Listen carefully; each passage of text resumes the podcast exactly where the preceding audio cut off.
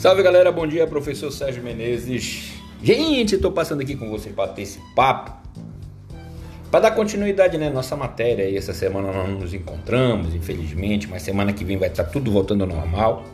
Lembrando que hoje são 5 de março, são 10 horas da manhã.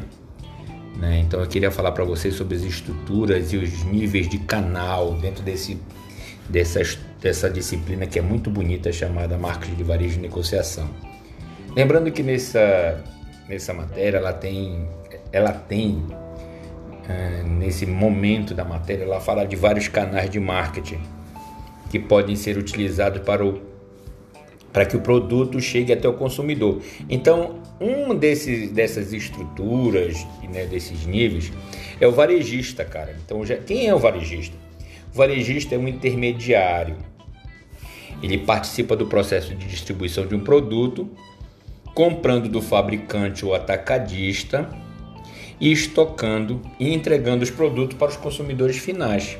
Ele tem o papel, para você ter uma ideia, de facilitar o acesso do consumidor aos produtos.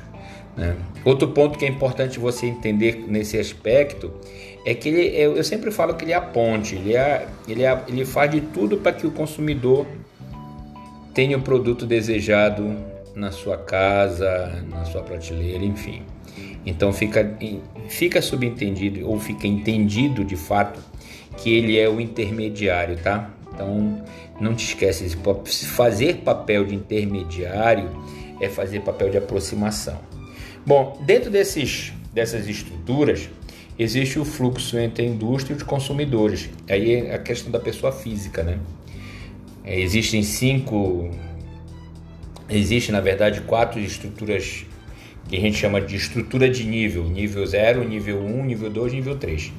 Né? Então, o nível 0 é ser intermediário, a venda direta do fabricante ao consumidor, a estrutura de nível 1, um, um único intermediário, que é do fabricante varejista consumidor, que é, um, que é de grande. é muito comum no nosso, no nosso meio. Estrutura de nível 2 são dois intermediários, que é o fabricante, atacadista, varejista e o consumidor, ou seja, entre o fabricante e o consumidor tem o atacadista e o varejista, por isso que é nível 2. E o nível 3, cara, que é muito simples. Nível 3 são três intermediários. Fabricante, aí tem um agente, tem o atacadista, o varejista e o consumidor. Né? Quais são as funções dos intermediários na distribuição do produto? Olha só como é muito bacana essa parte. Primeiro, reunir informações sobre os clientes. O intermediário ele tem esse papel, tá? Desenvolver o programa de comunicação apropriada ao mercado de atuação, estabelecer acordo de preço e de forma de pagamento, né, condizente com o fluxo de mercadoria e o mercado, tá? É, ele tem também o papel de obter recurso para o financiamento de estoque, em diferentes níveis do canal de marketing e ele investe, literalmente investir e gerenciar estruturas de abastecimento de estoque. Então, a função desse intermediário ele está dando todo o suporte na distribuição dos produtos. Né? Aí tem aqui dentro do sistema de marketing e fluxo de varejo Existem duas instituições, as instituições primárias e as instituições secundárias que nós chamamos de instituição de marketing primário e instituição de marketing secundário. Bom, as instituições de marketing primário compram e vendem os produtos, né?